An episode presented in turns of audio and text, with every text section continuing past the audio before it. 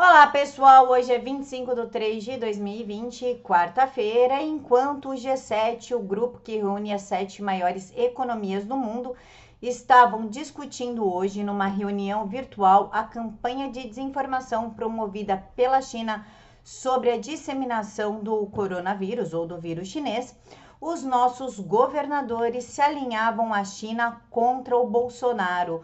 Dória Caiado e outros governadores, na surdina, reúnem-se com o embaixador e estreitam laços com a ditadura do Partido Comunista Chinês.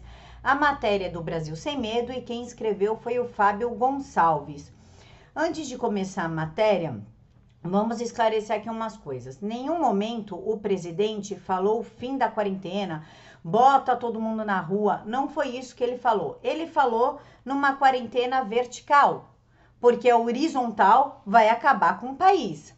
Tem empresas que só vão aguentar 16 dias, o índice de desemprego já está aumentando e isso, querendo ou não, pode ser motivo para impeachment, porque hoje na Câmara dos Deputados, o deputado federal Alexandre editou um, um, um adendo a, os artigos do impeachment e um deles é que, que é o presidente que estimular a desobedecer às normas da OMS, da Organização Mundial da Saúde, poderá sofrer impeachment. Eles já estão aí traçando uma cama de gato para o Bolsonaro, que vai ser meio difícil se a gente não começar a reagir.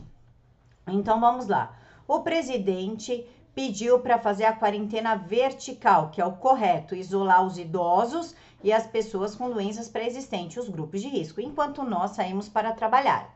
O que, que está acontecendo, pelo menos aqui em São Paulo? Os supermercados estão superflacionando os preços, estão jogando lá em cima os preços, está começando a faltar alimentação. Tá muita gente sendo despedida, os caminhões não estão chegando e o que tem de alimento, o preço tá tão absurdo que quase ninguém tá conseguindo comprar. O mesmo exemplo que eu dei na live da Paula Marisa, eu vou dar aqui. Uma couve-flor no Hortifruti Oba a 20 reais. Não tem condição de comprar. Então, por isso que o presidente falou: se você não é grupo de risco, mantenha suas condições de higiene, né? Sejamos limpinhos, é obrigação nossa e preserve as pessoas que são grupo de risco. Mas vamos trabalhar porque o Brasil não pode parar. E essa matéria aqui do Brasil Semendo explica por que, que o Dória está tão ligado a grupos chineses, inclusive falando que eles vão ser preponderantes na privatização de algumas estatais de São Paulo. Dória está liderando entre os governadores, está liderando os governadores para permitir a entrada e permanência da China aqui no Brasil. Como o presidente já disse algumas vezes, a China, ela não quer fazer parceria comercial com o Brasil. Ela quer o Brasil. E isso vai permitir, se nós permitirmos isso, a gente começa a acabar com a cultura ocidental. E aí, vai rolar uma ditadura? Mas segue aqui o texto. Ontem, terça-feira, dia 24, um grupo de governadores participou de uma reunião discreta com o embaixador chinês no Brasil, Yang Weining, que ficou conhecido pelo grande público depois de passar mensagens desrespeitosas à família presidencial em discussão com o deputado Eduardo Bolsonaro participaram da conferência, cujo objetivo era discutir estratégias no combate ao coronavírus, os governadores João Dória, PSDB São Paulo, Éder Babalho, MDB Paraná, Ronaldo Caiado, DEM Goiás, Eduardo Leite, PSDB Rio Grande do Sul e Romeu Zema, Novo Minas Gerais. Segundo a nota oficial emitida no webchat, da Embaixada Chinesa do Brasil, durante a reunião, os governadores elogiaram, elogiaram a China pelo êxito na contenção interna do vírus chinês e pela contribuição do país de Xi Jinping, líder do Partido Comunista Chinês, à segurança do mundo. Lembrando que o ditador chinês falou, se não me engano, hoje ou ontem, que está no momento da China dominar o mundo. Esse vídeo está no site da Globo News. E ele falou que agora é o momento da China investir em tecnologia e se expandir mundialmente, falando, liderando o mundo. Aspas para o comunicado. Os governadores disseram apreciar muito a resposta da China à epidemia e os notáveis resultados alcançados. Também avaliaram positivamente a contribuição da China para a manutenção da segurança pública mundial. Ademais, agradeceram à China o compartilhamento das informações de prevenção e controle com a comunidade internacional, incluindo o Brasil e expressaram a sua esperança de aprender com a experiência da China para fortalecer ainda mais a cooperação antiepidêmica com a China. Lembrando que quem criou o vírus e disseminou como meio de arma biológica foi a China, ninguém melhor que ela para saber como conter a própria arma. Dentre outras coisas, conversou-se sobre a possibilidade de que os chineses disponibilizem, além de equipamentos médicos, conhecimentos técnicos para o enfrentamento da nova peste. Referindo-se ao governador de São Paulo, João Dória, a nota destacou que a capital paulista, centro econômico do país, é também a maior aliada da China. E por isso é importante neste momento de crise que se estreitem ainda mais os laços comerciais e culturais entre os chineses e a administração paulistana pelo que eu estou entendendo, pelo que eu estou assistindo, a dominação chinesa no Brasil vai começar por São Paulo, por causa do João Dória, tá? Aspas.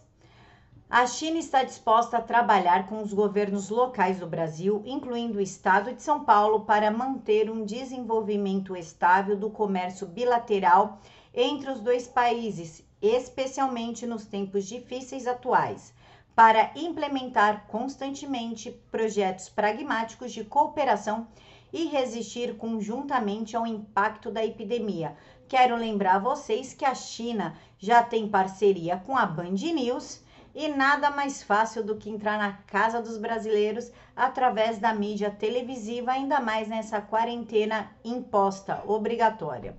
É importante salientar que esta reunião, que não foi repercutida na mídia brasileira, não constava na agenda oficial do João Dória.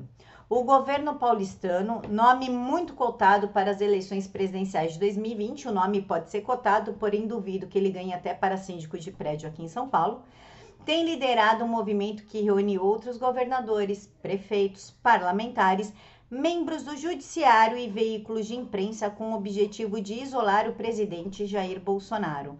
Na contramão das diretrizes de Brasília, o que esse grupo pretende, pelo menos suas ações o indicam, é tomar as medidas independentes e descoordenadas no enfrentamento da epidemia, via de regra apostando em soluções extremas, como a quarentena da, da, como a quarentena generalizada, buscando auferir para si, caso a situação se normalize, os louros políticos da coroa de herói local. Essa é a cara do João Dória tá? Ele cria situações em que ele sai como salvador, ou certinho, ou não, não é. Ele está acabando com São Paulo.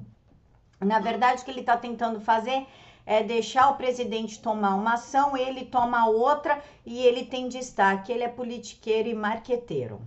Na esteira do Dória, que hoje mesmo meteu-se no entreveiro com Jair Bolsonaro, que o chamou de aproveitador e politiqueiro durante uma videoconferência, Ronaldo Caiado, até então aliado do presidente, rompeu publicamente com o mandatário, o chamando, dentre outras coisas, de ignorante. Por isso que eu ando falando que tudo isso é uma ação orquestrada proveniente da própria China para começar o domínio do Ocidente.